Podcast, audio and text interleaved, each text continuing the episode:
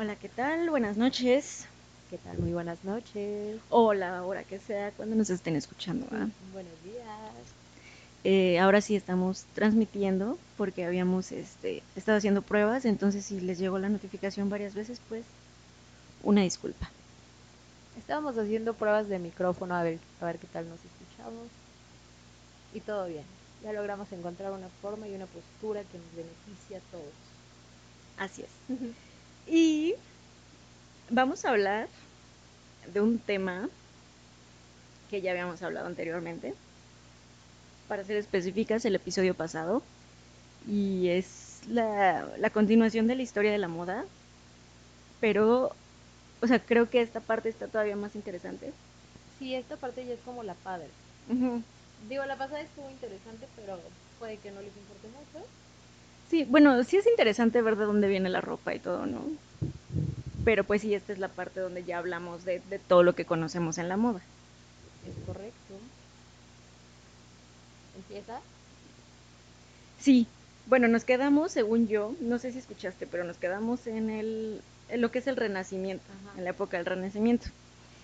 Y de ahí a 1900, a los 1900, perdón, al siglo XX, la moda en, en mujeres básicamente se basaba en corsés, calzones largos, forros abultados bajo el vestido y telas pesadas en las mujeres, que es básicamente cualquier vestido de las reinas, o sea, que vemos en biografías y eso, esos vestidos.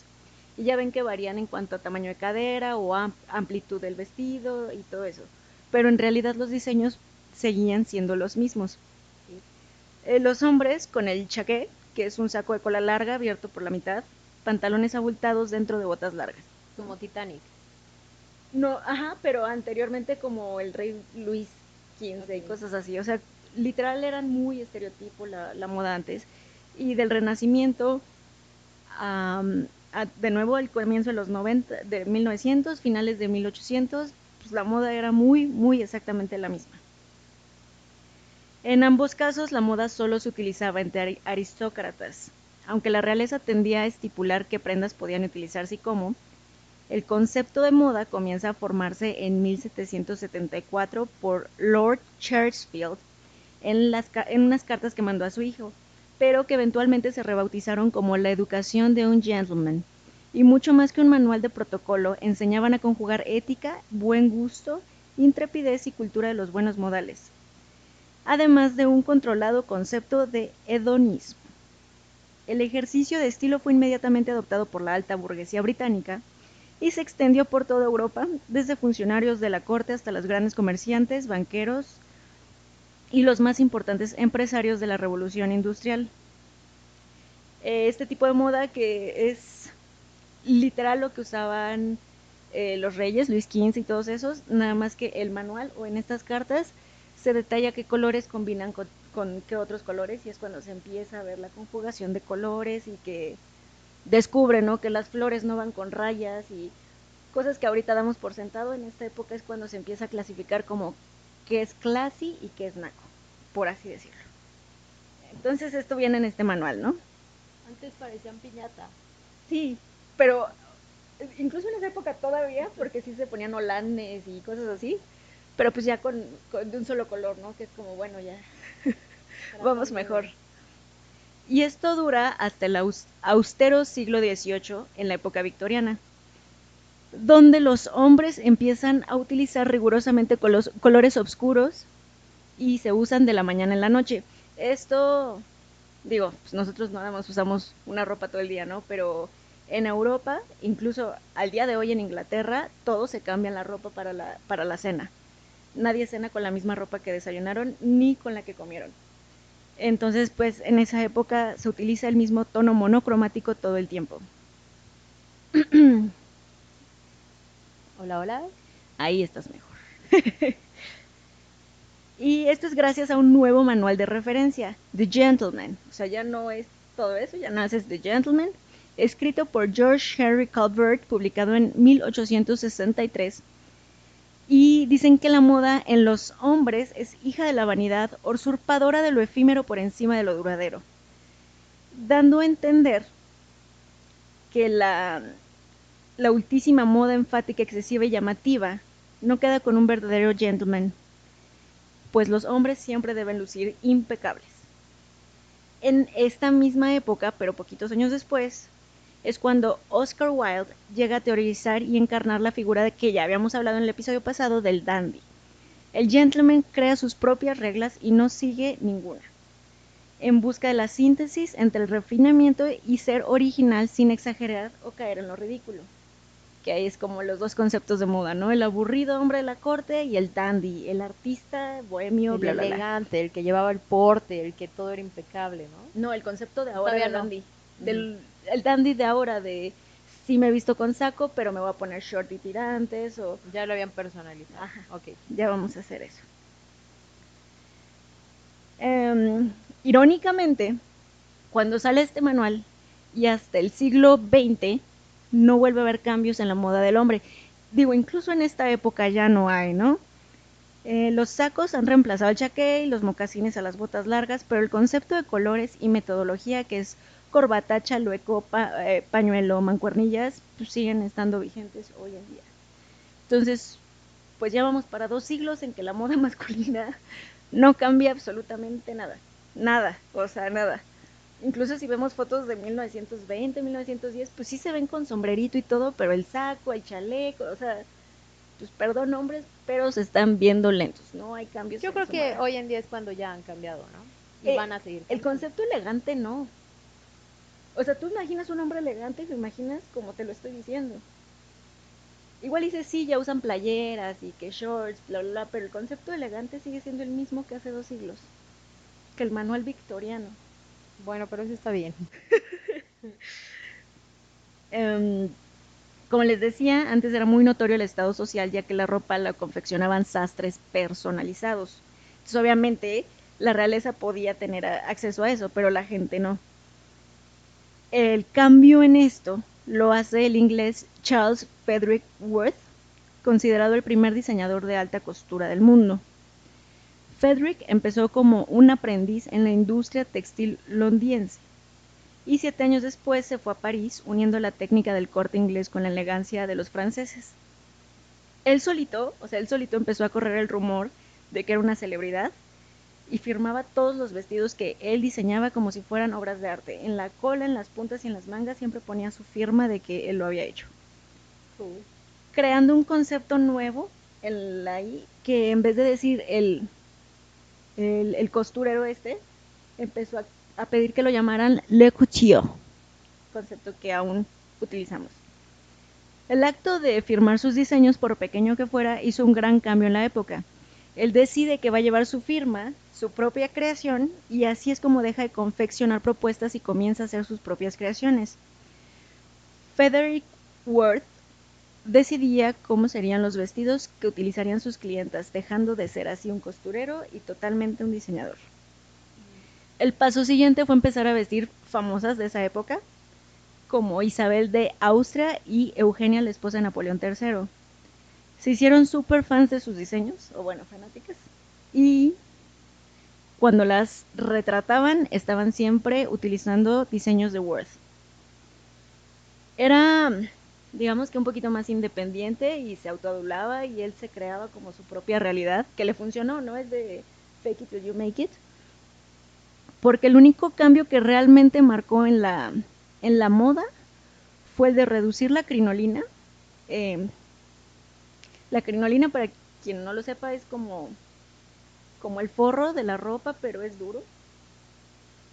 Lo que hace que los vestidos se vean anchos en, en los vestidos tipo de quinceañeras o de bodas bueno, ya no a nadie, ¿verdad? Pero eso, eso lo redujo.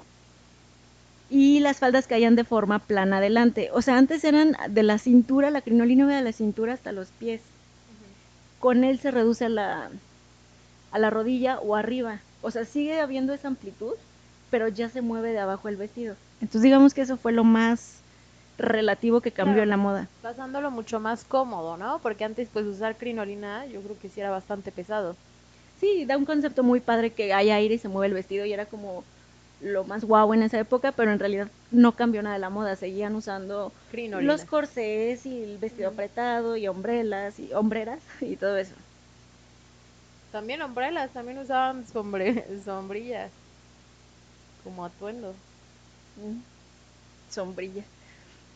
Word crea la Chambre de la Couture Parisienne, criterios específicos de un diseñador y que debían cumplirse para poderse llamar couture. ¿Y quién mejor para hacer esto que el primer couture del mundo?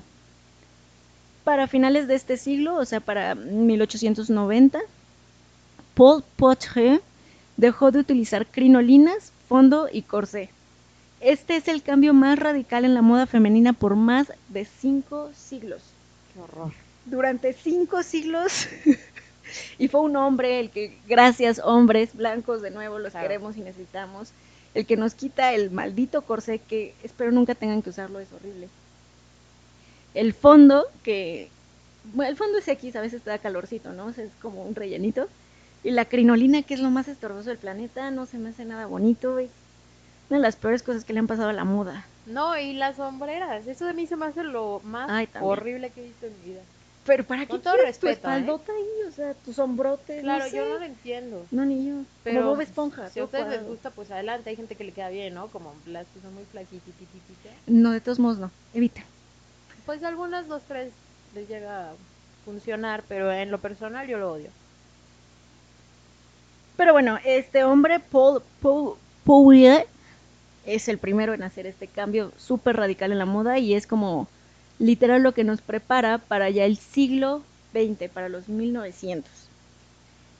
En, en esta época, en 1907, Henriette Nerin crea el estilo Delfo en los vestidos. El, el vestido Delfo es, regresándonos al episodio pasado, eh, la túnica. Pero en realidad es un vestido normal. O sea, el vestido tradicional que conocemos hoy en día, el que tiene manga corta, manga de tiritas pero gruesas. El escote no baja hasta las boobs, sino te queda en el cuellito, la U.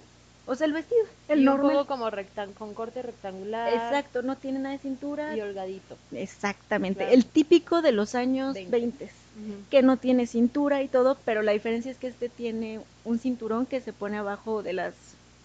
Más por el ombligo, no la cintura, pero no abajo de las boobs. Ahí se pone un cinturoncito. Y es el diseño que, de nuevo, ¿no? Todavía se usa, todavía está vigente, o sea, igual y no con los flecos que le ponían y brillitos, pero sigue estando vigente.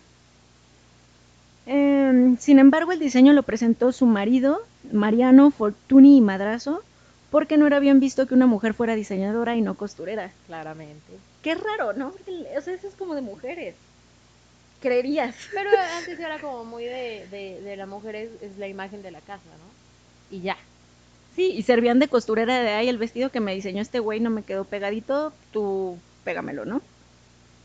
Pero en 1909, o sea, dos años después de que lo creó, eh, Mariano fue a patentar el vestido a nombre de los dos. O sea, él sí le respetó que su esposa lo creó. Ay, como la esposa de Marie Curie. Ay, sí, luego hablamos de todos esos hombres que sí nos quieren y nos apoyan. De Marie Curie. sí. Amamos. Y aunque la industria de la moda comenzaba a consagrarse en lo relacionado al, atuendo y cientos de diseñadores ya comenzaban a aparecer, los accesorios todavía eran una industria pues sin explorarse. Entonces lo más cercano que tenemos a esto, vamos a regresarnos un poquito a 1860, era Louis Vuitton, quien cubrió baúles, o sea, los baúles se usaban para transportar cosas, él los cubre de piel. Literalmente es lo único que hace en esa época. Y esto se conoce como el HJ Cave Occitil. Eh, este diseño, ¿no? Que es un baúl cubierto de piel. ¿Sí los ubican? Sí, los baúles de... Literal el baúl que conocemos hoy en día. El famosísimo. Y funda su tienda para venderlos en 1854 en la Rue Neveu de Capuchin, en París, Francia. no tengo oportunidad de hablar francés, entonces déjenme mamar a gusto. Lo repito, en la rue Neveu de Capuchin en Paris, France. Y por supuesto, como al día de hoy, empezaron todos los diseñadores de moda a copiarle a Louis Vuitton el baúl cubierto de piel. Y todos lados estaban ya vendiendo el baúl. Entonces, en 1867 agrega compartimentos dentro del baúl. O sea, antes de esto, la, tú ponías la ropa, el maquillaje y todo revuelto. Entonces, Louis Vuitton lo que hace es darte una cajita para que tú separes tus collarcitos. Sí, ¿no? O sea, se vio bien. Sí, claro, es que ¿qué haríamos sin ellos? Y lo llama Trianon, o sea, Trianón, al diseño total. Y debido a las imitaciones continuas por todo el mundo, ya le habían robado también el diseño de pues de estos compartimentos y obviamente lo perfeccionaron y demás y todos se querían atribuir a esto. Le agrego un diseño de rayas beige y marrón como el que actualmente utiliza la marca Burberry. El primero en utilizarlo fue el Louis Vuitton. Entonces, en 1885 la compañía abre su primer tienda en Londres, Oxford Street, y en 1988 crea el patrón Damier Canvas, que se podía leer la insignia Marquis El Vuitton de Poussé, que se traduce como Louis Vuitton, marca registrada. Ahí es cuando ya evita que le roben y deja de utilizar estas rayas de color que me imagino Burberry lo hace en honor a Louis Vuitton, pero eso sí no lo sé. Y empieza a utilizar la LB, pero no pegadas, o sea, solo una L y una B.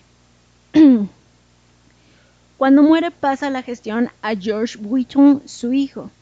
Él comienza una campaña para convertir la empresa en algo multinacional lanza ya el monograma LB que hoy conocemos. No tengo que explicarles cómo es, todos sabemos el logotipo, todos conocemos el logotipo LB.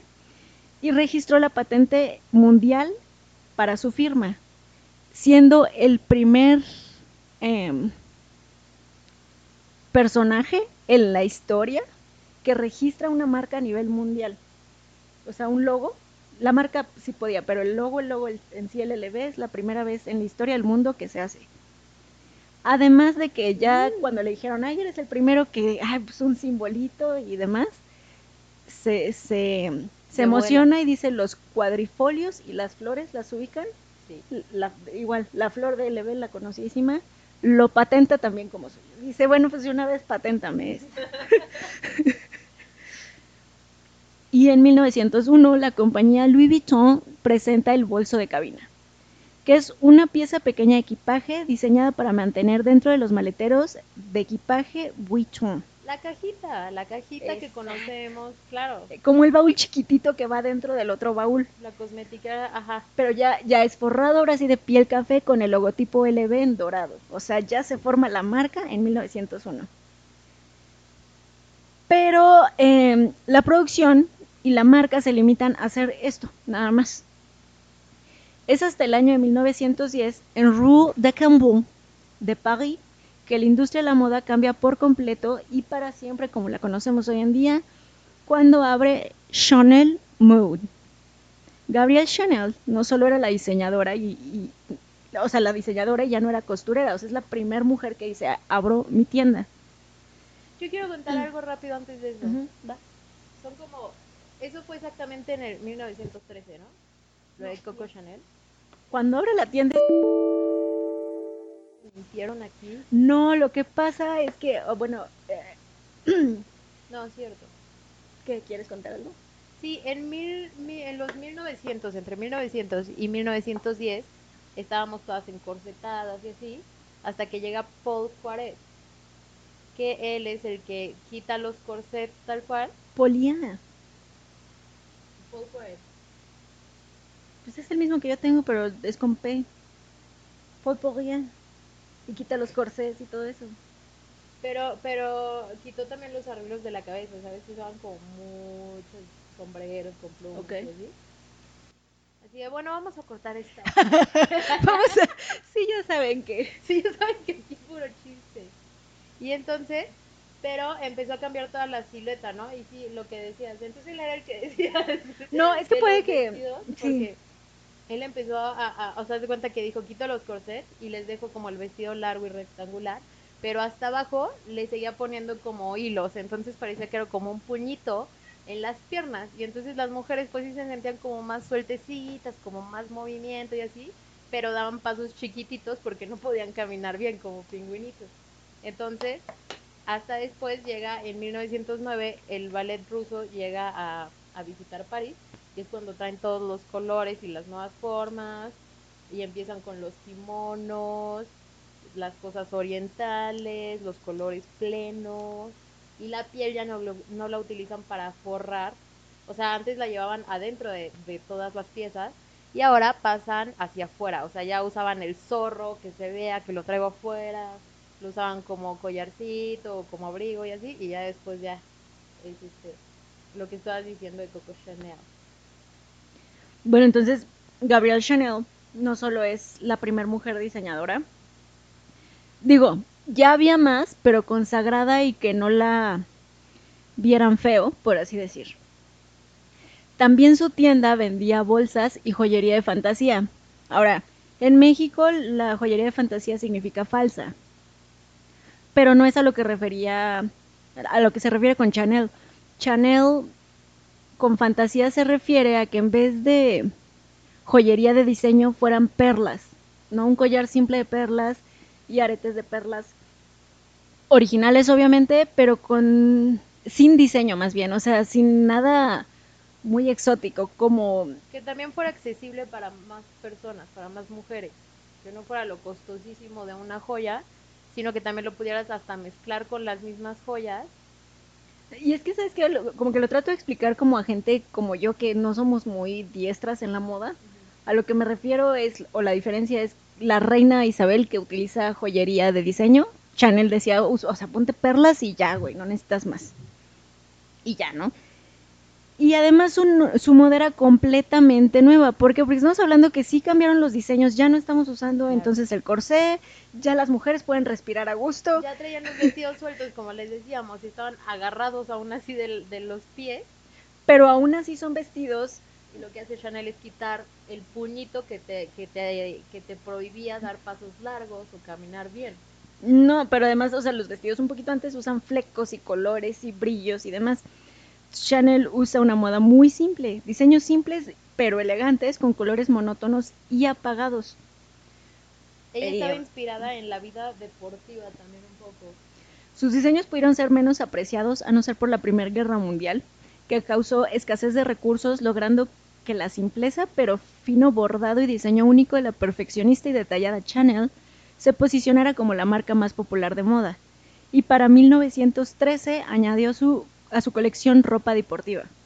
Este es el mismo año que Louis Vuitton abre su tienda en los Campos Elíseos, o sea, 1913 es un año que marca la moda. Para 1921, Chanel crea el primer perfume, que es el Chanel número 5, y en 1924 lanza Parfum by Chanel. Entonces se puede decir que es la primera, no solo en diseño diferente y pues como ahora conocemos la moda, ¿no? Simple, tranquilo, relajado. También es la primera en vender en la misma tienda que la bolsita, que los accesorios, que llévate los zapatos y el perfumito. Y también ahí hay que aclarar tantito que ella, esta Chanel, empezó en 1914 con las faldas mini. ¿Qué quiere decir mini? No significaba lo mismo que ahora, que es como un cinturón, por supuesto que no. En ese entonces eran mini, significaba 0 centímetros del piso. Antes normalmente arrastraban todos los vestidos. Entonces aquí llega a que te quedara justo, pero que no barrieras toda la calle, que no te llevaras toda la basura y que no la estuvieras arrastrando. Entonces sí hasta el, hasta el piso, pero hasta donde tiene que llegar. Importante que le dejen la moda de la mujer o la mujer. Sí, sí, definitivo. Y luego con, la guerra que hubo en 1914 empezaron con, con un estilo army, que es el estilo militar, y empezaron a meter ahí las faldas militares, las chaquetas, la falda, un poco falda pantalón para mujeres, pero que tampoco estaba bien visto. Y, y eran, los usaban por cómodos. Y en 1914, Mary Fields patentó el brasier, así como tal, el sostenedor. ¿No? Ya ahora sí puedes continuar. Digo, ya yo llevo a acabar la parte que me tocaba a mí. Adelante. Un, un, digo, ya como dato interesante, eh, ya ambos diseñadores pues ya estaban más que consolidados, pero por, su, por supuesto la industria de la moda en esa época no era lo que es ahora, no era producción masiva, o sea, Chanel tenía una boutique, Louis Vuitton tenía más, pero nada más estaba vendiendo maletas. De hecho, él hasta 1930 es cuando decide abrir también en Nueva York, en Chicago, en Buenos Aires y en todos lados del mundo, ¿no? Y también Chanel ya, ya más pasado los 30. Eh, durante la Segunda Guerra Mundial, Louis Vuitton colabora muy, muy cercano al ejército nazi. De hecho, pues él, él, es uno de los principales, ayudándolos con sus equipajes y para la guerra y todo, pero pues con estilo, obviamente. Y esto hace que reciban muchísimo dinero el ejército nazi. Es por eso que la marca Louis Vuitton se, se consolida como la marca más importante de moda, incluso sobre, sobre Chanel. Aquí eh, lo que muchos, pues qué será, inteligentes de esa, de esa empresa deciden ya invertirle también a moda y otras cosas para que la marca continúe creciendo, pero 100% enfocado en moda. Y por el otro lado, Chanel también trabaja muy de cerca con el ejército nazi y cuando invaden eh, Francia, la envían como corresponsal de paz con Winston Churchill. Ella negocia con él, o sea, con el primer ministro inglés, la paz o algún arreglo entre Alemania e Inglaterra. Em, debido a que esto era traición, este movimiento fue encarcelada, pero Churchill eh, de inmediato la liberó y para acabar la guerra ella estaba en paz, digamos, con ambos lados, ¿no? Pues al final colaboró como debió de colaborar. Pero también contribuyó muchísimo a que se consolidara la marca y que recibiera mayor ingreso para poder abrir otras sucursales y consolidarse hasta 1950, que tiene un bajón, pero eso ya lo vemos con Mish. Claro que sí. muy interesante, oye. Sí, ya sé. La verdad es que sí estuvo muy interesante. Digo, en general yo vi como un poquito. Bueno, a ver, les voy a contar. En 1920, regresando un poquito, era cuando empezábamos las mujeres con, con nuevos puestos de trabajo. Entonces ya tenían la libertad del movimiento, ¿no? De los vestidos y así. Y fue cuando empiezan con, eh, o sea, esta Coco Chanel consigue el saldo de fábrica y crea la ropa inspirada en, en guardarropas masculino. Y fue un éxito. Entonces empiezan con todo en forma de rectángulo, como lo habíamos dicho. Los dandy, que estábamos mencionando hace rato, es cuando empezaron súper elegantes, súper impecables, así todo perfecto. Por un lado estaba ese tipo de hombre y por el otro lado teníamos el cine mudo de Chaplin, que era como un icono y tenía el look sucio como de vagabundo, como muy desaliñado y así. Entonces estaban estos dos contrastes en, en los 20, en 1920. Y entonces, este, ya después, pues empezaron con todos los accesorios para las mujeres, empezaron a ponerle pulseras a los zapatos, con Coco Chanel y así. Y la falda empezó a llegar hasta rodilla, un poquito se iba como subiendo o así, pero todavía no era muy bien aceptada. Y también empezaron a usar pantalones, empezaron a fumar las mujeres, a beber, empezó la, la, liberación de la mujer, se empezó a disimular más la silueta, ves que traíamos todo lo de los corsets, que se vieran las caderotas, la cinturita, aquí ya no, aquí ya era como todo súper suelto, que pareciéramos un poco hombres o que fuera un poco como andróginos. Y es un poco como ahorita, ¿no? Que también lo tenemos. Y ahí en los 20 se utilizaba el pelo muy, muy corto, como Ava Gardner y así. Y los sombreritos como casco, pero era todo más sencillito, porque era después de la Primera Guerra.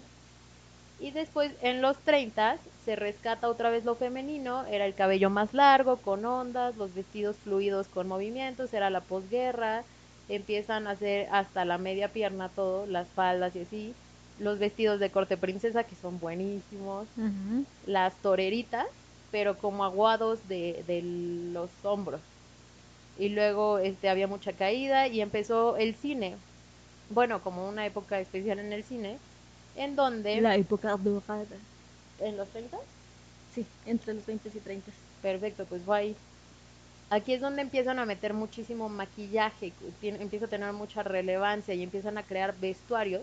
O sea, porque antes la gente salía en la tele o en, el cine con lo que trajeras, vestido. Entonces aquí ya es como de, ah, te vamos a poner el vestido, bla, bla, bla. Ay, qué bueno. Crean un vestuario, sí. Crean un vestuario y empiezan las campañas de cosméticos y ahí estaba Salvador Dalí también, con toda esta onda del surrealismo y así. Entonces nace Elsa Schiaparelli. Schiaparelli. A ver, dilo tú. Schiaparelli. Ella. Y entonces empieza eh, el famoso sombrero en forma de zapato, no sé si lo han visto. ¿Cuál? Como si trajeras un zapato en la cabeza, un sombrero en forma de zapato. Te los posteamos al rato. Sí. Estaba de moda el surrealismo, entonces tenían que hacer todo esto y em, hay un vestido con una langosta pintada. No sé si lo conozcan o lo hayan visto, también se los vamos a postear.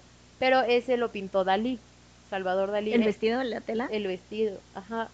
Y ella hacía colaboraciones con artistas surrealistas y así era como la Bramon, Bramovic, ¿cómo se llama la, la artista de ahorita que es como super dark? Ay, sí lo ubico, pero no, o sea, l- no me acuerdo Bramovic, su nombre. algo así. Sí, sí, sí. Bueno, ella. Y después también sacó el, el tono rosa, que es el tono rosa Schiaparelli. Que es... Es que- un rosa como fuchsia, Ok.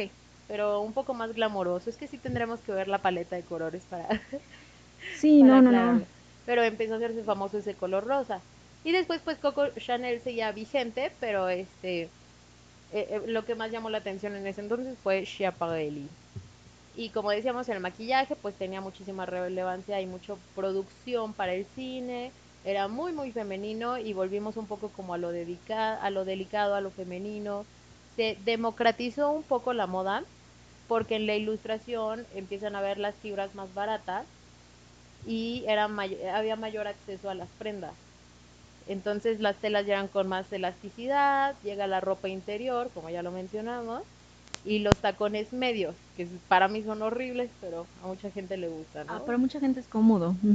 Los tacones medios y los sombreros como tal, otra vez los volvieron a poner, o sea, un sombrero, ya no eran como el casquito de los años 20, ya eran un sombrero, sombrero, las perlas sintéticas que decía Denise, los brillos, muy glamuroso todo.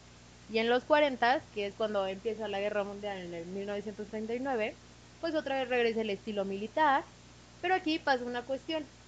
París es invadida en 1940 y en ese momento París iba dictando el pulso de la moda. Entonces, ¿qué pasa? Que queda aislada. O sea, sigue en la, industria París, pero obviamente estaba aislada. El presidente de la Cámara Sindical de la Moda, porque aunque no lo crean existe, él logra evitar que se moviera todo esto, o sea, que este movimiento fuera trasladado a Berlín. Entonces logran hacer que París se quede aislado. Y entonces empiezan a surgir propuestas de diseñadores americanos, que es ya mucho más, como telas más, compli más este, menos complicadas de, de cuidar, o sea, más facilitas, prendas más prácticas, más casual. Y la propuesta de Inglaterra, que también empiezan a, hagan de cuenta que tenían un, una, era como una racionalización. Entonces, el acceso a las telas, a los botones y a los zapatos, todo eso se controlaba a través de cupones para tratar de que todo el mundo pudiera llegar a tener ropa y que fuera de, un, de una forma equitativa. El cuero era necesario para la guerra, era algo que, que usaban como mucho, entonces empieza como muy de moda el cuero. Los zapatos le pusieron, este, cambiaron. Antes no sé cómo eran, pero ahorita eran ya con, con suela de madera. Y entonces pegaban el cuero a la suela de madera y eran zapatos súper incómodos, eran duros y entonces empezaron como a experimentar con nuevas suelas. Las faldas otra vez las ponen hasta las rodillas, para, pero porque no podían desperdiciar tela, porque tenían nada más 4 metros para hacer como. 20, te- 20 faldas. Entonces empezaron a poner de moda las faldas a las rodillas. En Inglaterra este, le, pedían a diseñadores que ayudaran a concientizar de la moda más austera, más práctica, que podía ser chic, pero básicamente había una escasez de telas y de todo este material. Entonces eh, surgieron unos manuales en donde enseñan a las mujeres a, a bordar para tapar los agujeros que tuviera tu ropa. Empiezan como a reciclar la ropa porque no todo el mundo tenía acceso a poder estar comprando la ropa, estaban en guerra. Y hay como, digo, dos, tres nombres nada más. Vera Maxwell, que fue una de, bueno, hasta la fecha existe Vera Maxwell y esta diseñadora hace como la moda simple, ¿no? Como, ok, dame un pedazo de tela y te lo hago moda. Eh, Bonnie Cashin hizo que las botas fueran parte de la moda, es decir, la moda totalmente militar nazi, estas botas Exacto. horribles, las hicieron moda. Claire Mac, Mark, Mark Cardle, Anne Klein, la hija de Calvin Klein, hicieron los vestidos que dice mi hermana, ¿no? O sea, como usar más telas para que no se viera que tuvieras un hoyito en la ropa y demás. Claro. Sin embargo, las marcas más afectadas fueron Chanel, pues ella siendo la diseñadora principal no estaba presente, Nina Ritchie y Jacques Fat y Madeleine Bramant. Todos ellos tuvieron eh, muchos problemas, Chanel porque no estaba aquí y las otras porque no querían cooperar con el Reich. Entonces Oh. ahí fue donde... Digo, aquí digo, Klein supo jugarle, ¿no? Siguió así de, bueno, aparte te voy a hacer moda con la mezcla de fabrics, ¿cómo se dice? Telas, perdón. Continúa ya. Excelente, o sea, eso es lo que tienes que hacer, o te adaptas o te mueres, así de fácil. Ah, perdón, y los iconos de la moda de esta época son Rita Hayworth, Katherine Hepburn y Marlene Dietrich. Claro que sí. Y en la moda militar de Estados Unidos, más de más de medio millón este de mujeres, más de medio millón de mujeres se unieron a las Fuerzas Armadas de Estados Unidos y en Inglaterra 400 mil mujeres se unieron a las Fuerzas Armadas. Así de grave estaba la Segunda Guerra Mundial. Bueno, obviamente se sabe la historia. Y entonces este, lo que hicieron fue esto, ¿no? Los manuales y ya todas empezaron a surgir como muchos co- costureros y, y ¿cómo se llaman? Modistas. Modistas. Y las más pudientes, las mujeres más pudientes, se hacían las prendas con un sastre una modista y las que no podían, pues reciclaban toda la ropa, que es una moda que también hemos traído hasta ahorita, ¿no? La blusa que te gusta y le empiezas a cortar y a hacer mil cosas para no tirarla. Las mujeres entran a trabajar en fábricas y el pantalón gana mucho terreno. Cuando acaba la guerra, ¿o ya vas en eso? Todavía no. Después de la guerra, ajá. Ok, pero antes de los 50. Sí, nada Ah, más. continúa. Después de la guerra llega otra guerra a la moda, que es cuando París ya no está en, en crisis, por así decirlo, y se empieza a pelear a ver si puede volver a ser polo de la moda o si va a ser América, bueno, Estados Unidos o Londres. Y en 1947 llega un héroe, Francés también. Francis, que pues nace Christian Dior, obviamente. O sea, nace en la moda. Ah, esta señora lo está buchereando todo, díganle. Yo, Christian Dior. Christian Dior. Ah, bueno, perdón, es que también estoy mormada. Christian Dior. Christian Dior. Y em, nace Christian Dior En febrero de 1947. en 1947. ¿Era cuál? The Age of Aquarius. No, pero nace la marca Sí, sí. porque todo lo Ah, que cambia y revoluciona siempre es Acuario. Claro, Sí, claro. Bien ahí. Ahí se ve claramente. Y entonces él fue por 11 años el rey de la moda y se empezó, empezó súper padre, miren. Empieza a salvar la moda francesa. ¿ok? Y propone el nuevo look femenino. Después de, de que las mujeres estaban en fábricas y estaban como con pantalones, cabello recogido, todo ya pues un poco más Y luego en guerra, pues. Claro, y en guerra que había escasez y todo, él regresa el look femenino y lo llamaron New Look, o sea, el nuevo look, que era la cintura otra vez super marcada, los hombros suaves, la falda larga a media pierna o al piso, con mucho volumen, o sea, las faldas de foco son de Chris, Y colores extravagantes otra vez. los colores extravagantes, y era él- lo que él planeaba, o al menos la tirada, era borrar toda la miseria, el hambre y la angustia de la guerra y retomar la imagen sutil de las mujeres, como que no tienes nada que hacer, uñas perfectas, cabello perfecto, eh, imagen Como perfecta, debería de ser hasta ahora. como debería de ser. sí, claro. Y, y entonces cambia otra vez el rol un poco a otra vez vuelve ama de casa. Entonces eso creó un poco de crítica porque pues usaba mucha tela, ¿no? Después de haber tenido escasez para ni, ni poder vestirse y ahora es como una falda de enorme. Y ahora sí llegamos a la época de los 50. Ah, bueno, y también Christian Dior empezó, eh, empezó a, a meterse como en la arquitectura y el diseño de interiores, que ya está de lujo. Ah, y también hace lo que también hasta la fecha se hace. Digo, ya acabó la época de las revistas, pero es el primero en que realmente fotografían eh, sus diseños. O sea, antes se tomaba la moda de Chanel, por ejemplo, y decían, ah, miren este vestido y tienen otros vestidos bien padres también, ¿no?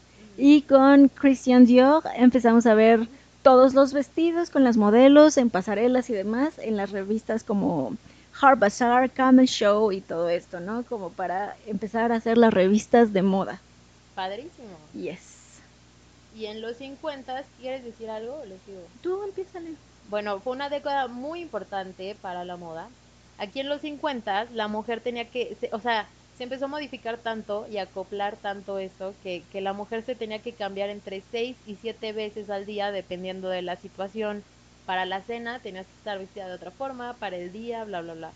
Entonces el punto era siempre estar como mujer perfecta, la vestimenta para cada ocasión era muy, muy exigente Y aquí Coco Chanel pues se enoja. Se enoja porque ya no estaba teniendo como tanto éxito No. y acusa a Christian Dior de transformar a la mujer en una criatura fantástica y olvidarse de lo que realmente era, pues una guerrera, ¿no? Al final. Exacto, y además esta época, o sea, también tienen que contemplar que Chanel está en una época donde empiezan las sufragistas. Es decir, las mujeres empezamos a trabajar, a tener una moda libre de pinches estereotipos y faldas larguísimas, y además ya queremos votar y empezamos con todo esto que nos abre camino para estar acompañando a los hombres en la guerra. O sea, entonces regresar a vuelve a fotografiar y ponla en las revistas de moda sí fue un retroceso muy, muy grave. Sí, sí fue muy grave y lo que hacía Coco Chanel era criticar, más que nada, o sea, más que tener como un impacto en la moda en los años 50, se dedicaba más como a criticar a Christian Dior, con lo cual la verdad estoy de acuerdo, pero este no tenía tanta relevancia. Y entonces este, lo, lo criticaba mucho porque ella hi- hizo mucho por el cambio de rol de la mujer, ella adaptó la moda a, a que la mujer se pudiera vestir con- conforme las necesidades que tenían en ese entonces de la guerra y del trabajar y demás, Hacer deporte. hacer deporte, todo eso. Y ahorita esto lo veía como una regresión. Yo también opino lo mismo. Después Christian Dior pues regresa a la faja, ya no usábamos corsets, pero usábamos fajas y siguen siendo incómodas. Entonces mucha gente pues después de estar sentada, aparte de que son un poco malas, ¿no? O sea, ya después de usarlas tanto tiempo, te terminan como cortando la circulación y Te cambian la figura. te cambian, sí, claro, los órganos ya no se acomodan igual. Entonces, este, él quería perfectas las uñas, el cabello, el maquillaje, los accesorios, y surge el traje de cóctel, que era para una fiesta intermedia, como tardecita, nochecita, a media tarde, el traje de cóctel. Los hombros no se podían enseñar en el día, sino en la noche, y en la noche sí te podías transformar y ponerte un escotazo, la espalda, ese era el protocolo para Que es vestir. como ya la moda que conocemos de los 50, ¿no? La faja que hace la... O sea, el vestido de cóctel tiene esta silueta de la falda amplia y con la faja y el suétercito de los 50 en la mañana y en la tarde ya me lo quito y me dejo la blusita. Eso para la ama de casa, ¿verdad? Pero el concepto de fashion, pues sí, el vestido de cóctel, el escote de corazón, las manguitas igual cortas, pero ya más pegadas al cuello. Así. Digo, para la gente que nos escucha, que no sabe de moda como yo, les estoy explicando más o menos cómo es. Ah, claro, perdón. y luego, 1951, por primera vez, el bikini se, se, ¡Uh! se pone como tal. Antes era usar, sí lo ubica, ¿no? El que era como más bombachón y que era como inflado y te lo ponías hasta la rodilla y que iba completo. En 1951 por primera vez se crean las dos piezas de bikini y las, las se ve por primera vez en un desfile de Miss Mundo. Obviamente fue rechazado, no quedó en stand-by, bueno, en pausa hasta los 60. Este diseño lo hizo Cristóbal Valenciaga, el español Christopher Valenciaga. Y empiezan las dos, o sea, son las dos piezas de que es como un shortcito que te pones hasta la cintura y el top, Así es. ¿no? Y ya en los 50 también empieza la moda juvenil, que ya es, antes eras niña hasta que te convertías en señorita. No existía como la juventud como tal. Y los niños era igual. Niño hasta que te convertías en hombre, por así decirlo. Y ahora ya empieza a- una moda distinta. Eh, O sea, eran lo- los papás tenían su moda, la juventud tenía su moda y los hermanitos chiquitos ta- también tenían su moda. Y empieza James Dean, Marlon Brando. Ellos fueron como poniendo de moda este, los jeans, la playera blanca, la chamarra de cuero. Tien- tenía mucho que ver con el, con el rock, como Elvis Presley y así. Y bueno, eso fue como en los 50 lo que se marcó. Pero en 1954 Chanel no se aguanta y regresa. Y regresa ahora con la seda, porque ella detestaba todo esto, ¿no? Entonces Uy. Ella ve las faldas otra vez amponas y otra vez la faja y todo dice, ¿sabes qué? No, y te mando la blusa de seda, sí, pero se va a usar sin bra, como ven. Y vamos a usar faldas largas y sueltas y otra vez regresa a sus orígenes de ropa suelta y larga y cómoda, pero también se crea en esta época, en los 50 en específico, la variedad de moda gracias otra vez a Chanel. Ahora ya podemos comprar ropa en, en Bershka, en Zara o en una marca más, más formal. Y esto es gracias a Chanel que te dice, ¿sabes qué? Aunque todas se vistan así, tú todavía puedes usar ropa de diseñador y no te tienes que ver igual a todas y puedes todavía estar cómoda. Entonces, gracias Chanel porque de nuevo en los 50 introdujo su cuchara. Claro, gracias Chanel. y luego ya llegamos a los años 60. Sí. bueno, aquí es cuando empieza la píldora anticonceptiva el movimiento, todo este que, era como una liberación sexual, empiezan a haber transparencias, empiezan a haber minifaldas como las conocemos hoy, hoy en día. que son hasta la mitad de la primera parte de la pierna. y, y empieza todo el movimiento hippie en los 60 era mucho de ideologías políticas que influenció mucho la moda. Y lo más que, o sea, el mayor cambio es que deja de ser un movimiento francés pero esto viene desde 1700, o sea, desde el siglo XVIII la moda es francesa. En los años 60 cambia y se vuelve americana. Así es. Yo no creo que sea un buen cambio. No, no es cierto. Fíjate que sí lo... Está bien, está bien la variedad. Sí hubo algo ahí. Está bien, ¿no? Pero sí prefiero más. Pero ya es cero ropa de modelos. O sea, ya la ropa ya no es de modelos, ¿no? Porque en los vestidos de los 50 las señoras gorditas pues, se veían bastante ridículas. No habían, no habían señoras gorditas de ni por Dios. Sí había. Y en los 60 pues ya, ya es como lo que, lo que quieras. Es un mito, no existían. No, no es cierto. Y en los 60, sí, claro, y, también lo que marca aquí es que no se diferencian el hombre o mujer, que yo creo también es influencia de Chanel, y empiezan a tener ambos, o sea, ambos sexos tenían el cabello largo. Ambos sexos tenían la ropa suelta, como muy, no fodongos, pero pues sí, muy sueltos, muy relajados. También empieza, bueno, en esta época es el viaje a la luna, que fue patrocinado por quién? ¿Por qué director? Por Stanley Kubrick. bueno, empieza esto, está de moda, entonces los cómics, la ciencia ficción, y empiezan a usar los diseñadores como materiales raros y diferentes, que es el PVC, empiezan a usar plástico, acrílicos, texturas súper raras, muy innovadoras los materiales, pero los abrigos transparentes, como muy locochón todo en, los años 60, la rebeldía de los virus. Y los diseñadores más importantes son Ma Mary Quant, mm, conocida por la microfalda, Bárbara Julenicki, eh, fundadora de boutiques, Pierre Cardin, conocido por em, prendas llenas de seda, pero con, con corte diferente, o sea, no seda muy estática. André Curie por sus diseños futuristas muy muy básicos para el siguiente para la siguiente década, no en los 60 Yves Saint Laurent por su estilo revolucionario, elegante, pero con muchos colores, ya un poquito más relajado, lo elegante. Moderno. Y James Galanos porque mm, el estilo ready to wear que era mm, lo mismo, ¿no? De sin fajas y nada, o sea, me pongo lo que me, me acomoda rápido, lo hace lujoso o sea, vamos a vestirnos y con lo que esté primero a la mano, pero lleno de lujo y diamantes y, todo esto. Y en los 50 creo que es también donde, no estoy segura, ¿eh? porque la verdad no lo anoté, pero el niño, el niño Pucci, ¿te acuerdas? Que empezó con los pantalones para esquiar y así, y ya después creció muchísimo. Pero bueno, también fue algo como muy, muy bonito porque fue una moda como los pantalones que son un poco amplios de, de arriba y agarrados de abajo o muy muy amplios, esos son los pantalones para que inspiraron a la moda. Y luego llegamos a los años 70. Que de nuevo nada más en los en 1965 Coco Chanel vuelve a hacer acción en contra de la exposición de la rodilla y de la pierna alta, pues siente que está muy sexualizada la imagen femenina. Sí. No, y es que fue un cambio impactante, o sea, fue de, Sí, como que Chen le tocó ver todo, ¿no? Dijo, ah, ya pueden votar y ahora estas las están encuadrando. Pero específicamente, todavía en los 50, cuando estaba Christian Dior, ok, ¿no? Vino como a hacer una retrógada, por ejemplo, pero siguen estando como muy...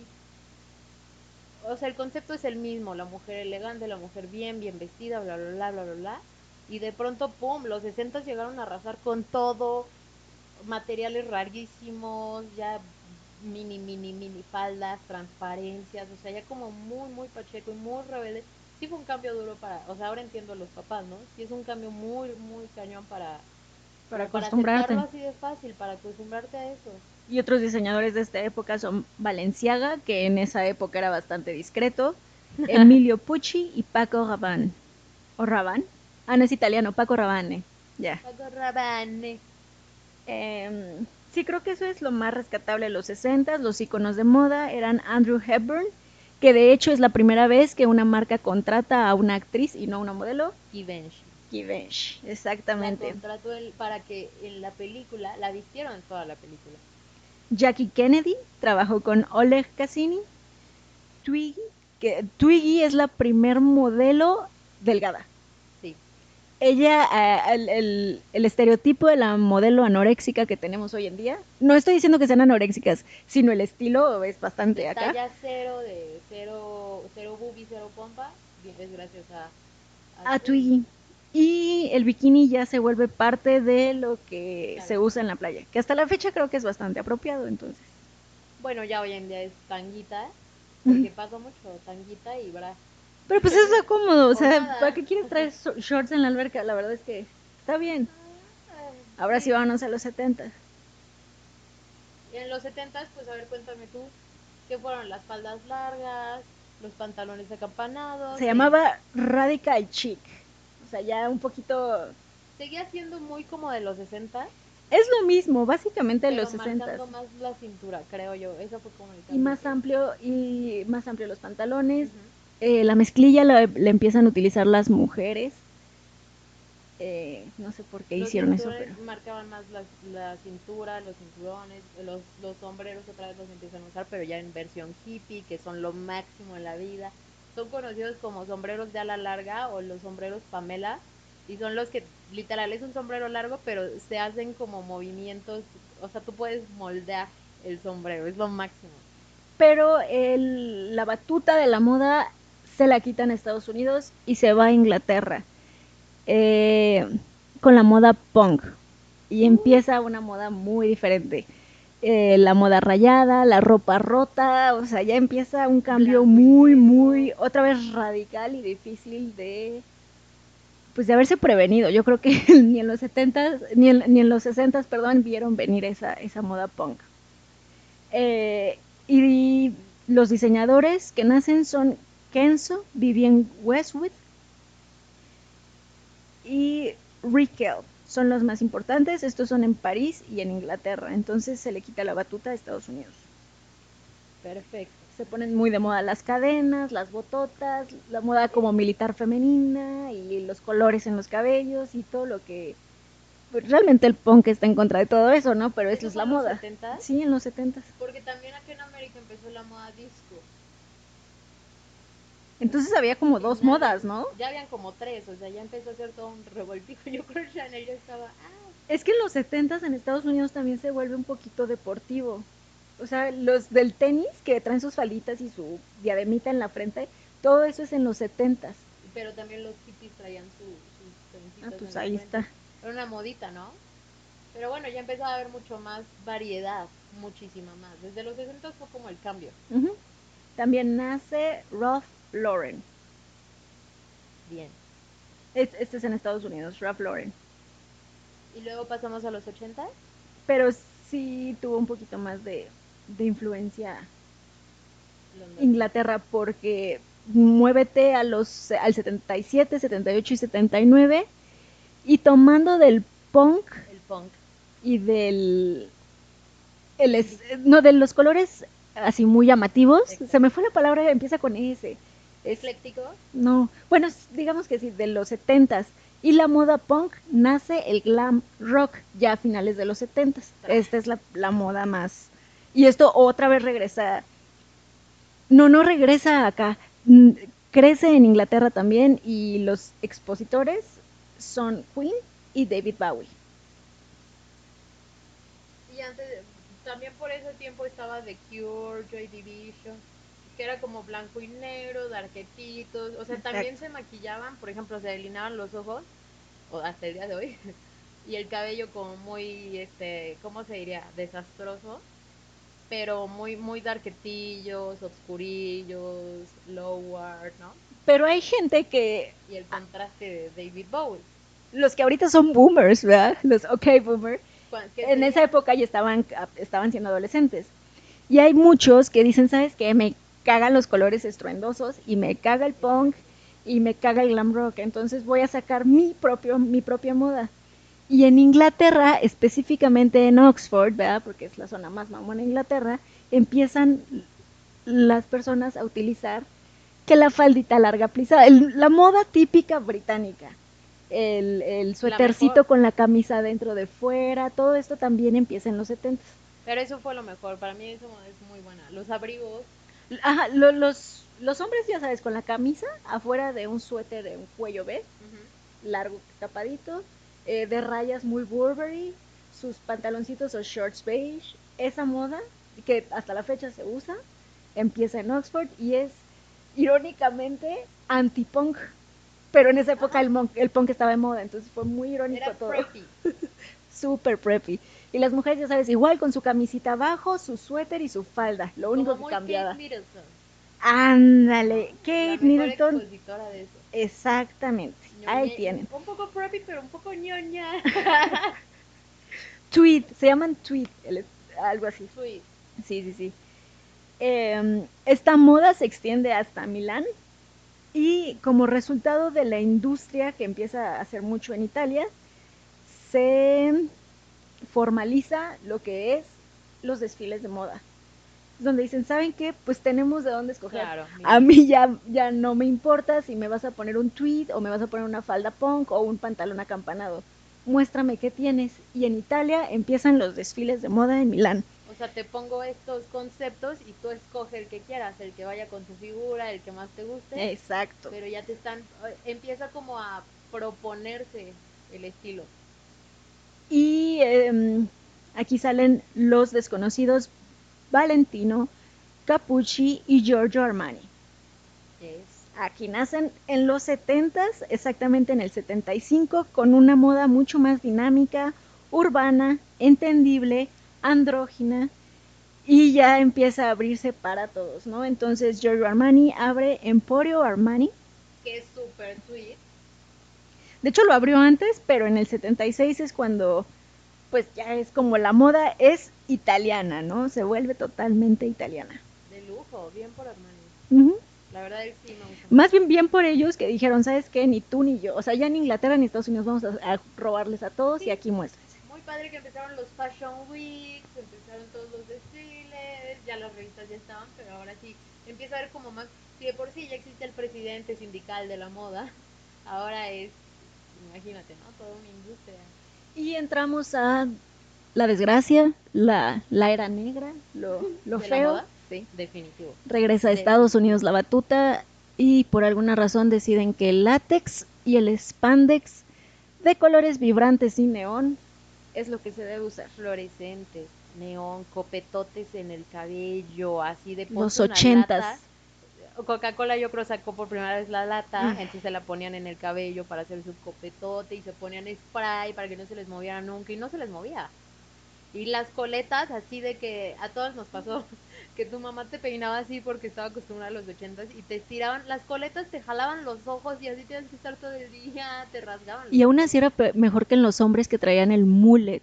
El ¿Cuál es mullet, gente. El que traes el pelo cortito abajo y largo, tra- largo, largo abajo y cortito arriba, Ross. esponjado, como Ross. Sí, sí, Rose sí. joven. Ay, no, horrible esa moda. La verdad es que los 80 sí fueron horribles. Los colores, porque eran ya licra, ¿no? O sea, los pantalones Sí, esos para hacer licra. aeróbicos. Aeróbicos. Hace cuenta que los aeróbicos eran la moda de los Pero 80. ahí es donde te preguntas, ¿cómo pasamos de la seda de Coco Chanel a la licra, pegadísimísima, todo muy ajustado, la ropa de gimnasio que estaba de moda?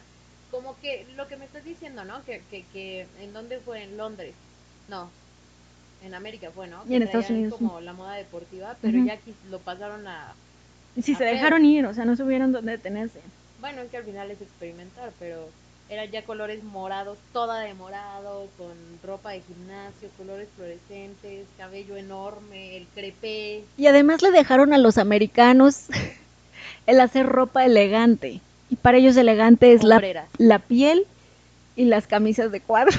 Muy americano, muy cowboy el pedo, así. Entonces para ellos, eh, o sea, estaba entre eso, ¿no? Tengo Entre, problema con eso. ay, de todos modos no es Un moda. poco, pero Pero Eh, espérate, pero empiezan las sombreras. Bueno, como tal, o sea, moda de hombreras, de blusa con hombreras, vestido con hombreras, saco con hombrera. Y por alguna razón, el diseñador expositor de esta época, Christian Lacroix, decide que es buena idea utilizar todos estos elementos más los polka dots, que son muchos puntitos, Amo los polka dots. crinolinas de nuevo y flamenco, la moda del flamenco, es decir, holanes, colores. No sé qué pasó en los ochentas, de verdad creo que estaban confundidos. Se hizo muy extravagante ya todo, como miren que podemos usar ma- más materiales que antes. Es que sí, si te pones a pensar en eso, es a lo que te llevó la guerra, ¿no? La escasez de tela ahora es como, miren, podemos usar lentejuelas, empiezan las lentejuelas, empieza a ser todo muy, el cuero, el cuero era básico en los 80, todo muy extravagante. Un poco como a finales de los 80, los estampados de animales. Y viendo esta decadencia, la migrante venezolana Carolina Herrera dice, ¿saben qué? Láncenme una línea, Amén. sí, ya sabes, de ropa de oficina elegante. Ese era el concepto, como que se vayan a la oficina discretos, no se vayan con sus licras verdes, por favor. y así nace Carolina Herrera. Y para el, los ochen- el 84 y el 85, Donna Karan y Ralph Lauren dicen, ¿sabes qué? Hay que unirnos porque estos güeyes están de la, de la fregada. Y em, vuelve una moda, pues digo, como la conocemos, igual y no tan marcada en la, en la forma elegante, pero para quitarle el pinche color que traían los ochentas, muy, muy feo. O sea, en los 80 había ropa que no fuera así. O sea, va, em, sí, Ralph Lauren y Donna Karan nunca usaron ropa así de colores tan fuertes. Eh, pero sí usaban los mullets, y los chinos, y los flecos Ah, extravagantes. y, los, y los jeans que eran como bien sin forma. También nace Adidas, es otra marca que marca. Y de ahí ya vámonos a los noventas, que también no digan que brilló mucho por... Los noventas eh, son una época de crisis también. Entonces empieza el movimiento grunge, ¿no? Que ya eran los rebeldes de Pearl Jam y Nirvana y todas estas, estas bandas de grunge, pero era como tan depresivo su pedo que la neta no duraron mucho. Entonces fueron los primeros años de los noventas y empiezan con los estampados de animales, el cabello teñido, se pone muy de moda en los noventas los piercings, que habrá dicho Coco Chanel. Eh, eh, los piercings, los tatuajes, el cabello verde, rojo, rosa. Se supone que los noventas nos encaminan a lo que estamos hoy en día, que es la generación X, es decir, ya de ahí para acá pues, no tenemos pensiones, no vamos a tener casa, eh, pues no vamos a tener... ¿Nosotros somos los X? No, la generación X de los noventas. Marca la, en la moda la guía hacia nosotros, ¿no? Que es este... Perdón, nos escribieron, pero eso se edita, no hay problema. Este, sí, marca el camino hacia, hacia los millennials, digamos que ya no vamos a tener pensiones, ni derecho a casa, que vamos a rentar toda la vida. Probablemente no tengamos agua en el futuro, ni, Ni medicamentos, exacto. Entonces, todo esto se refleja en la pobreza. Se Eh, una época de crisis. Literalmente se, se muestra en la moda lo que es algo que no se había mostrado nunca antes. Y creo que es por eso que le llaman la generación X, porque aunque no queramos aceptarlo o nos den risa más bien, ellos también muestran un preámbulo a lo que los millennials venimos peleando, ¿no? Que es la equidad. Ellos son los primeros en decir, a ver, güey, ¿por qué cuando haces moda no, no haces moda para los inválidos y para los negros o para eh, los musulmanes que no pueden usar? Bueno, ya sabes que La pueden ir con el cuerpo abierto. Ajá. Imagínate una burka de glitter dorado. Y también nuestro mundo está lleno de muerte, de violencia y de de violencia en general, digamos. ¿Pero por qué? Pues qué no sé, así es la generación X, güey. ¿Pero qué Muy en oscura. ese entonces? Se suicidó Kurt Cobain. Pero bueno, vaya, gracias a eso nace esto de los eh, la moda de los schools que son Ah, fue porque después del movimiento hippie, ¿no? Que el movimiento hippie en los 70s y 70s era muy liberal y no sé qué. Y en los 80s empieza, bueno, eh, como dijimos, era la liberación sexual en los 70s, 60s. Y en los 80s empieza el SIDA. Y entonces empiezan todos a hacer como más, ex- ¿cómo se dice? La educación es más Claro, ya se conoce el SIDA. cerradona, o sea, así de no tengan sexo, pero ya sabes que siempre hemos sido muy extremistas. También tuvimos el efecto tequila, que afectó a todo el mundo. La muerte de Lady Diana, que afectó a todo el mundo. Que ya el mundo es un poco caótico, siempre ha sido. Creo que ya se conocía más. Y sí, dicen que lo clave en la, tanto en la moda como en la cultura de los noventas fue la televisión. Eso, eso. En, en- en los 70 se empieza, bueno, todo este movimiento y así, el LSD y las drogas, ¿te acuerdas? Y el LSD lo que decían era que te expandía la mente y te hacía ver cosas súper chingonas. ¿Y qué pasa? Que baja el consumismo. Muy cabrón. Entonces en el 80 regresan con todo, empiezan con la, con la tele así a más no poder. Y empieza el consumismo de nuevo. Y en los 90 yo creo ya es como un, la contraparte, o sea, de, de, de comparación. Y sí, la generación X nos abrió la puerta a eso. Utilizando la violencia, bueno, pues utilizamos los, los schools, ¿cómo se dice en español? Eh, calaveras, Las calaveras. Mm, los cráneos la violencia, pues vamos a usar el color rojo. de sangre, Y ya no queremos usar ropa de diseñador. Puro puro parche. ready to wear. No a mí, véndeme 20 playeras, aunque 20 personas tengan lo mismo. Ya no me importa. Y se hacen populares The Gap, Banana Republic y Eddie Bauer. Y aquí empiezan la- los pantalones a la, a la cadera. En los 80 se empezaron o sea, los jeans a la, a la cintura y ya en los 90 eran a la cadera. Muchísimo más amplios. Por si no lo saben, en los 90 tenían una moda de, de pantalones más grandes que tú. O sea, eran totalmente acampanados. Todo, todo, todo. Todo era acampanado. Tenías que, que arrastrar también toda la basura de las calles. Pero debido también al crecimiento poblacional que hay durante los 70s y los 90s, pues ya la ropa de diseñador dispara su precio y la ropa ready to wear, pues ya es mucho más comercial. La que marca una diferencia entre ambos, es decir, si yo voy a hacer ropa de diseño, o sea, no producido en masa, a eso se refiere, pero va a ser accesible para la clase media alta, ya no nada más para la alta, es Prada. Prada es la primera en decir, sí te voy a vender un par de zapatos y sí te van a costar bastante caro, pero no vas a endeudarte, no, no es algo que no esté a tu alcance, sí puedes comprar Prada. Se le unen Michael Kors, Marc Jacobs y Calvin Klein. Estas marcas se unen a esta tendencia de, pues sí, sí podemos hacer diseños caros, Accesible. pero accesibles. Literal, eso es. Y hay que darle un poco de estilo porque era muy rebelde el estilo de los de los 90. Era un poco trashy, era un poco vulgar. Pueden buscar todo, eran trencitas, las mujeres traíamos. Traíamos. traíamos, porque ahí vivían así. Y traíamos trencitas, ¿no? O sea, era el cabello lacio. O guafleras, güey. La guaflera era básica. Entonces te hacías como zigzag. Ni siquiera eran chinos ni lacios, era zigzag. Era, era literal una guaflera. Te la ponías en, en el cabello y te dejaba zigzag todo el cabello y era como lo más cool. El maquillaje de, de, de que fuera plateadito, los labios moraditos. Horrible, horrible, horrible. Los chonguitos. Quien sigue adelantándose a su época, como siempre, es Louis Vuitton. Y quien dice, ¿sabes qué? La, la tele nos va a servir.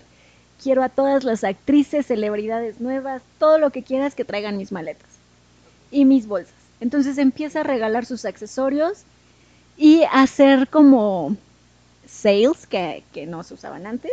Louis Vuitton es el primero en hacer sales Descuentos. Así es. dice sale, yo entro. Los de esto fue de la colección de primavera, entonces está en descuento. Era su bajita la mano para que más personas tuvieran acceso a su marca, que es siguiendo lo de Prada, pero solo en descuento, ¿no? O sea, sí voy a hacer, accesible para ti, pero en descuento. Porque la competencia ya iba a estar muy dura. Exacto, si, si él siguiera vendiendo los precios que antes vendía, pues no hubiera podido mantenerse.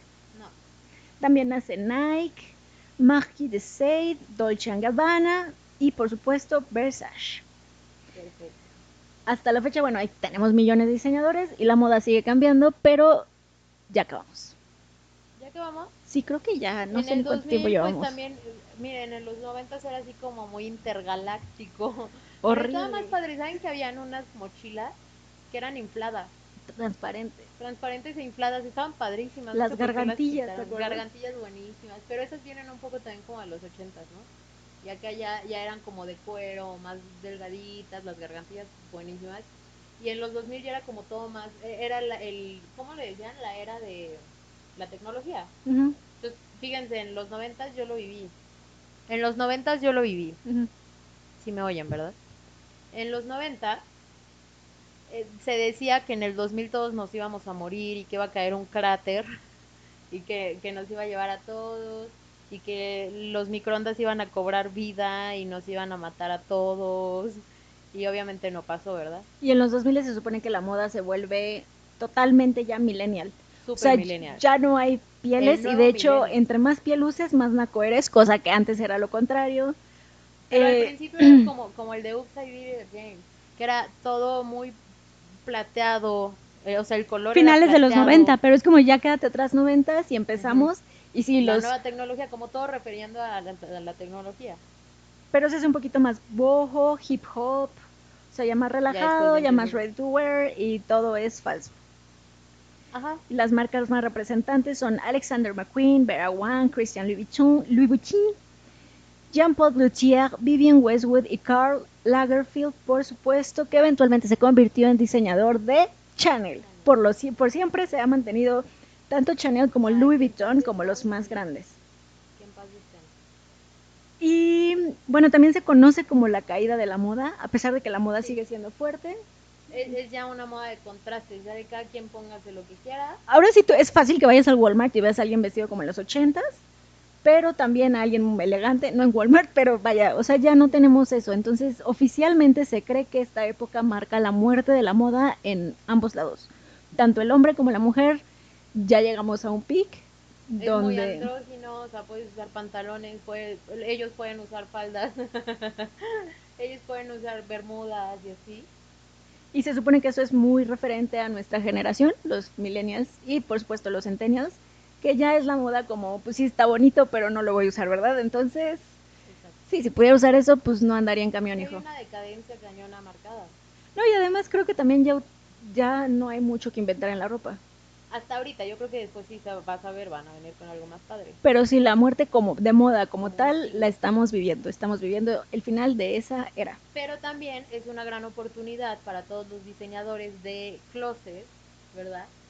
Que ahorita es como el final de este, o sea, una moda que marcó este siglo, que otra vez volvemos, ¿no? A, ya todo lo vimos y así, bueno, siempre existe algo nuevo que inventar.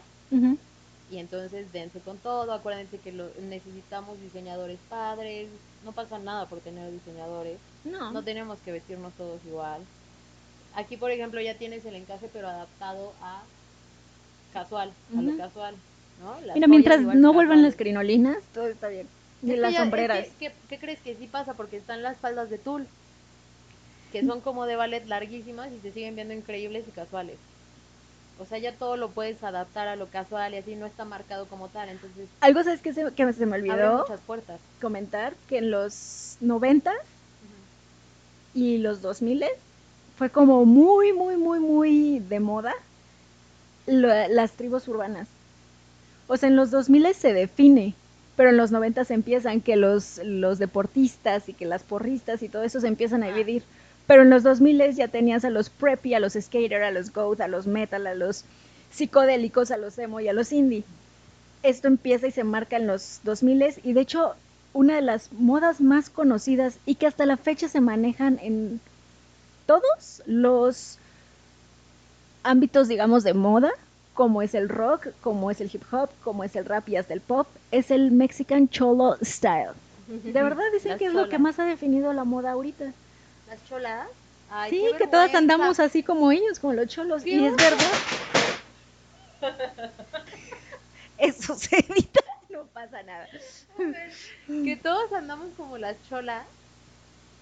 O sea, sí, claro, y les voy a decir por qué. Las cejas, las cejas, ahí te das cuenta de la chola. ¿Cómo se están poniendo las cejas ahora? Está muy bien que se las defina, está muy bien que enseñen a maquillarse a todos en YouTube.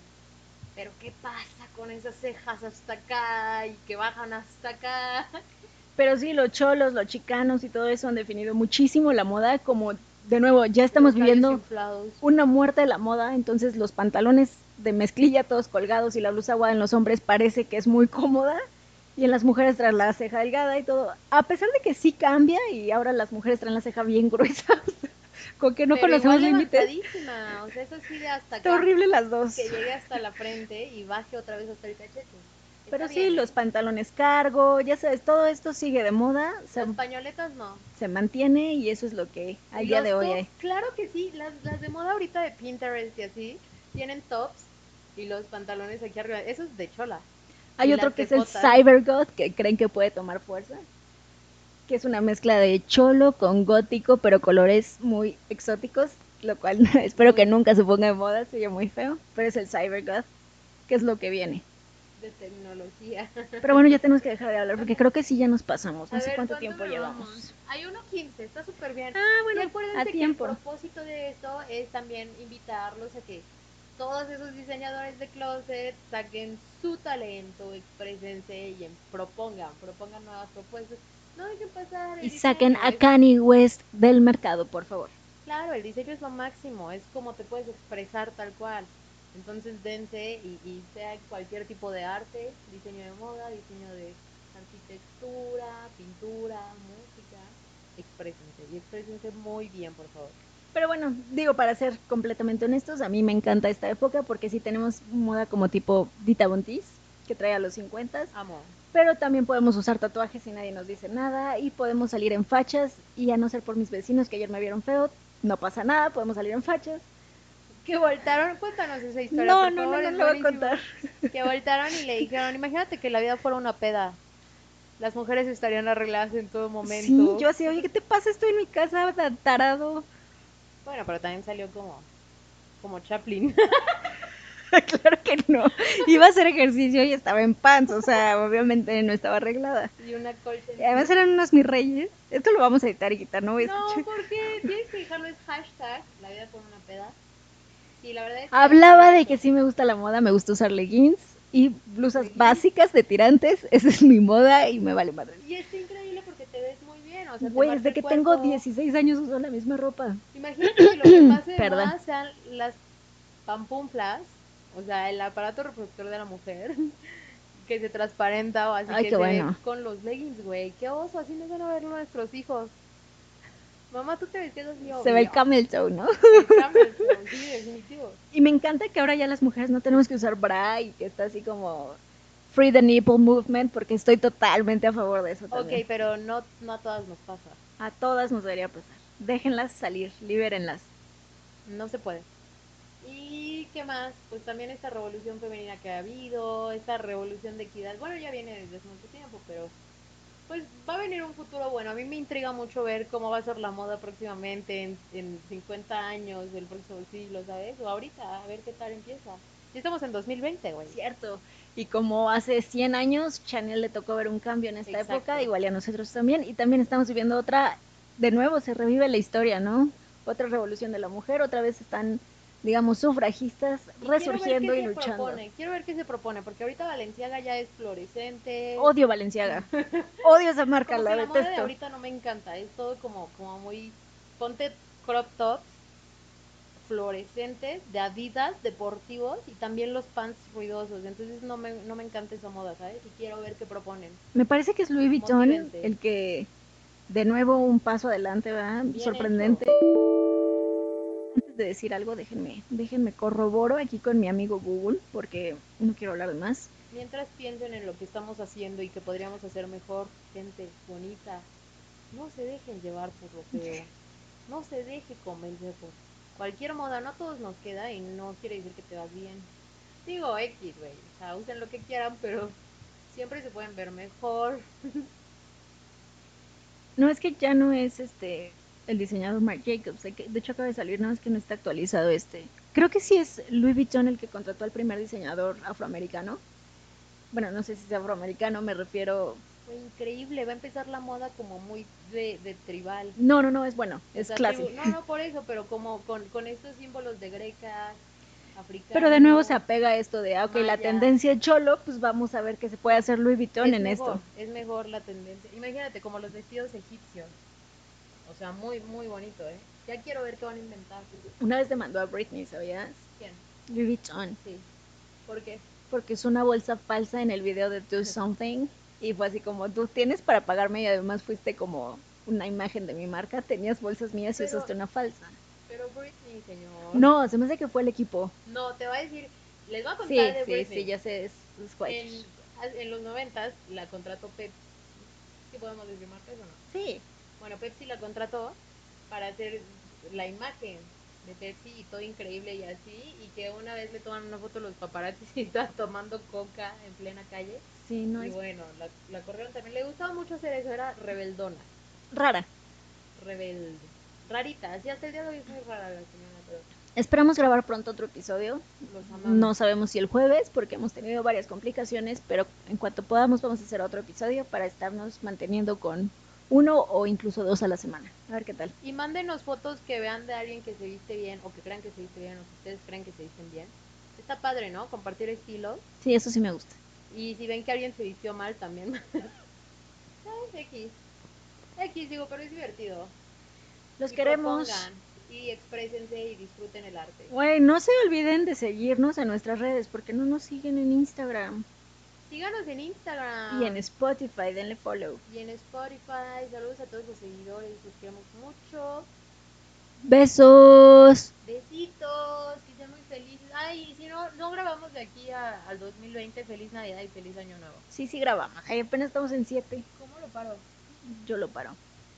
A ver, primero, transición. Adiós.